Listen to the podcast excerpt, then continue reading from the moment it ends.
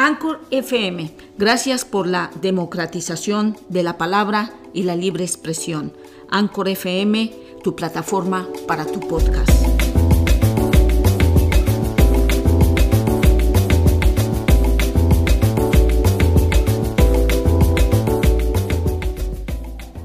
Hola queridos amigos, ¿cómo están? Soy Alex Flores aquí con la voz circulando y ahorita pues les estamos, este, vamos a informar un poquito eh, sobre el impacto que tiene el voto latino, asiático y el afroamericano. Porque esto, esto tiene historia y es para que nosotros sepamos cómo nuestro voto, nuestra presencia, participación cívica tiene peso y tiene peso fuerte. Así que, vámonos, comenzamos.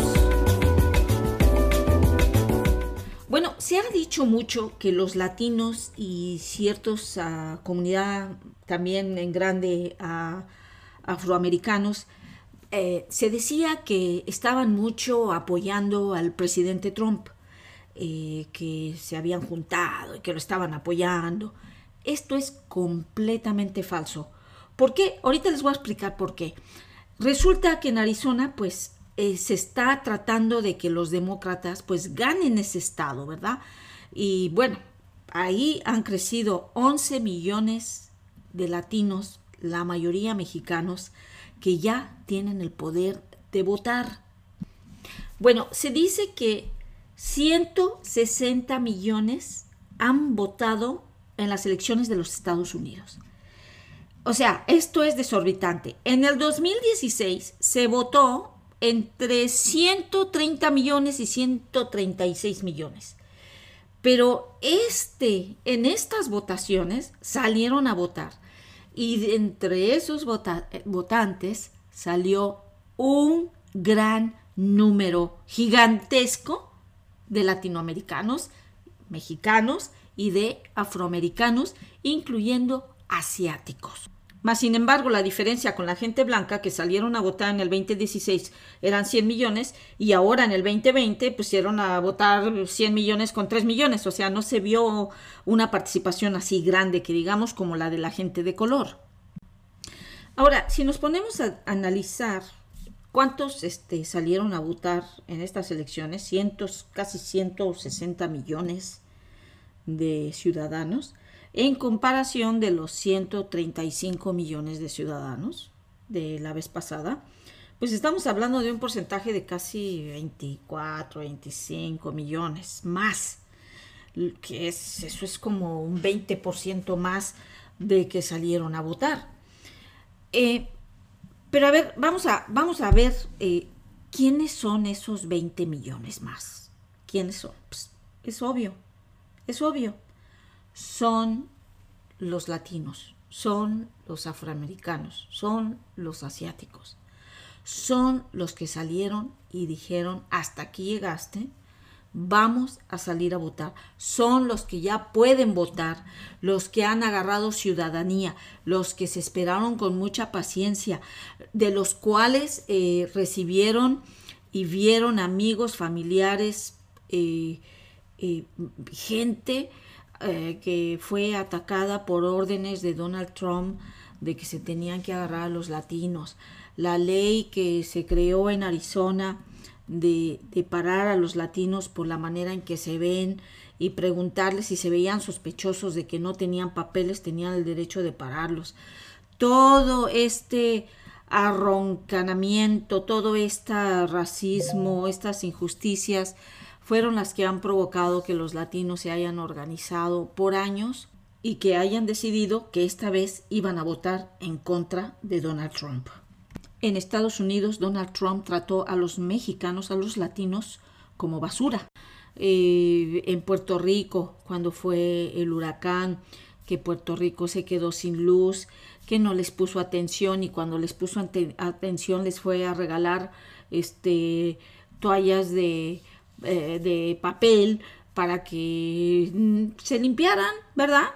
Y así las aventaba como si fueran este tweets para perritos. O sea, los insultos y los insultos y los insultos son ya incontables.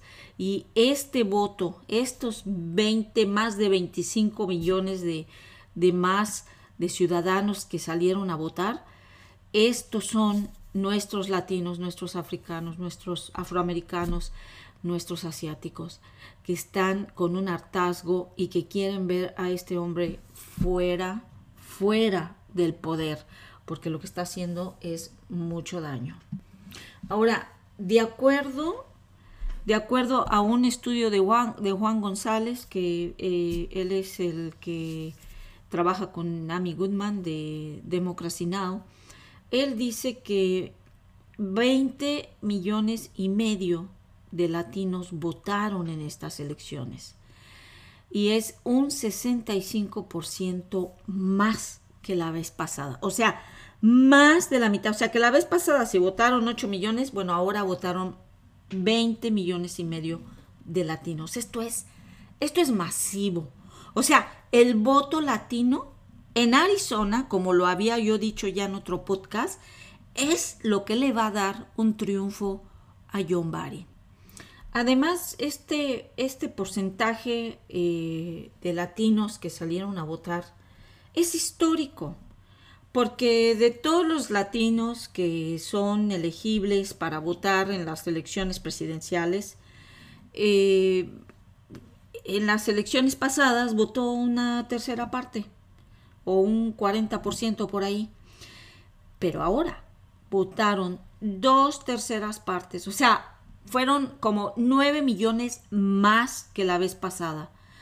Es, es histórico, es fenomenal, es demostrar que los latinos, afroamericanos y asiáticos pueden hacer también cambios políticos en este país. Bueno, eso por parte de los latinos, pero de los asiáticos votaron 3.2 millones más en estas elecciones de 2020 que en las elecciones pasadas de 2016. O sea, salieron también a votar. Digo, tanta, tanto racismo en contra de los chinos, bueno. Y de los afroamericanos no se diga. De 17 millones que votaron en 2016, 19 millones y cacho votaron en estas elecciones 2020. O sea, con todo el movimiento de Black Lives Matter y en general con las minorías, se juntaron y dijeron, pues ahora sí ya estamos, tenemos un hartazgo y un hartazgo de racismo, de sexismo, de homofobia, de, de xenofobia. Bueno, ustedes digan. Ahora, el voto del anglosajón, el voto de la comunidad blanca, fueron de como de 100 millones en el 2016 y solo creció un pequeño porcentaje como de 2 millones. Entonces, este nuevo 25 millones nuevos de votantes, ¿de dónde creen que ustedes vienen? ¿De dónde, creen, de dónde piensan que dónde viene este voto, verdad? Si no es de nuestra gente de color. Aquí lo interesante es que el voto de la gente de color creció, pero creció. Pero no es para menos, porque ya vimos cómo Donald Trump ha tratado especialmente a los mexicanos como chivos expiatorios de que venían a robarse los trabajos de los americanos, este, los asiáticos, pues no se diga, y los afroamericanos, pues, que son drogadictos, que viven del welfare. Usted puede decir y puede ver y toda la historia que ha tenido Donald Trump con la gente de color. Y lo que menos esperaba, que resulta que creció y creció y creció el enojo de nuestra gente y que ahora lo está demostrando en las votaciones y que ahora se están dando cuenta todos estos latinos, asiáticos y afroamericanos que tienen el poder de una participación política y cívica para hacer cambios políticos en este país y que su voto cuenta y pesa. Y por supuesto ahora el voto se va para los demócratas y también para escoger a un presidente que es Joe Biden. Ahora aquí también Joe Biden sabe quiénes son estos personajes, sabe quiénes son los latinos, los afroamericanos y los asiáticos y sabe perfectamente que ellos pueden también sacar al país, pueden ser parte del desarrollo de este país. Y tampoco olvidemos la respuesta que este huevón ignorante le ha dado al coronavirus, al COVID-19. Y todos estos insultos que le ha dado a los latinos, a los afroamericanos, a los asiáticos, lo del COVID-19 que se va y que su ignorancia nomás no puede, bueno, es que este hombre ha sido tan ignorante y no, y no le da pena, ¿eh? Porque tampoco lo cubre.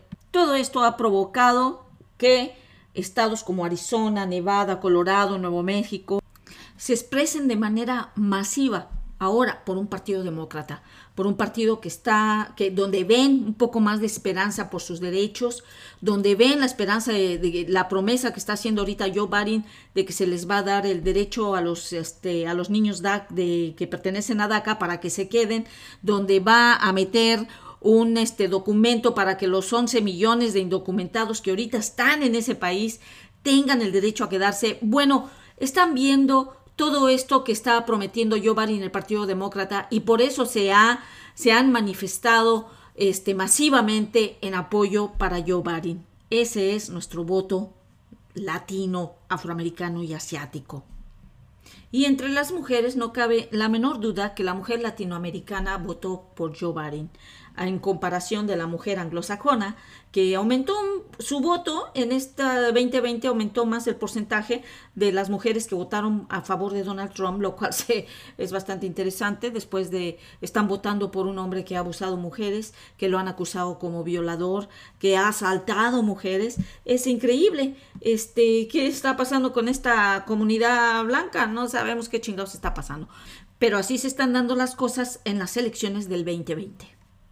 Y no hay duda que el Partido Republicano se está dedicando más a, pues a gobernar para la cultura blanca, todo, toda la libertad que le ha dado a una eh, eh, supremacía de ultraderecha, donde ha ignorado las, las, los ataques que han hecho eh, Donald Trump no ha dicho nada en contra de ellos así muy fuerte, o sea, básicamente les ha dado como que rienda suelta a todos estos maniáticos de que su raza es mejor que todas las demás.